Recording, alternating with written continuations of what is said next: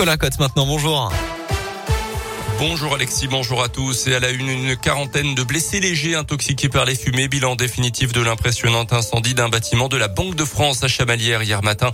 Près de 70 sapeurs-pompiers venus de tout le département ont été mobilisés. Le feu est parti du laboratoire de design des nouveaux billets de banque pour une raison encore inconnue. La production n'a pas été touchée directement. Une enquête a été ouverte. Six mois de prison avec sursis, une peine prononcée par la justice auvergnate contre un ancien sapeur-pompier défia dans le Puy-de-Dôme. En novembre 2020, ses ex-collègues collègue était venu à son domicile pour lui porter secours, mais l'homme s'était débattu, avait frappé les secours à plusieurs reprises. Euh, son avocate a évoqué à la barre des problèmes de santé qui lui avaient fait quitter la caserne et dont il ne s'était pas remis. Il écope également de 500 euros d'amende et devra indemniser les sapeurs-pompiers blessés lors de cette intervention. L'arrivée du convoi de la liberté dans la région, partie de Montpellier hier, les antipassés anti-vaccins seront en priori à Clermont ce soir avant un départ du Zénith d'Auvergne demain matin.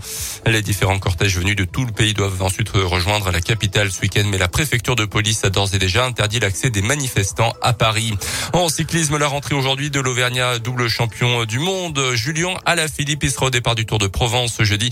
Épreuve de quelques jours dont s'occupe sa compagne Marion Rousse. Et puis les Jeux Olympiques d'hiver à Pékin se poursuivent avec une déception côté français avec Alexis Pinturo, le skieur de Courchevel est sorti de la piste tout à l'heure lors de la manche de slalom euh, du combiné. Pas de nouvelles médailles donc olympiques pour lui ni pour le camp.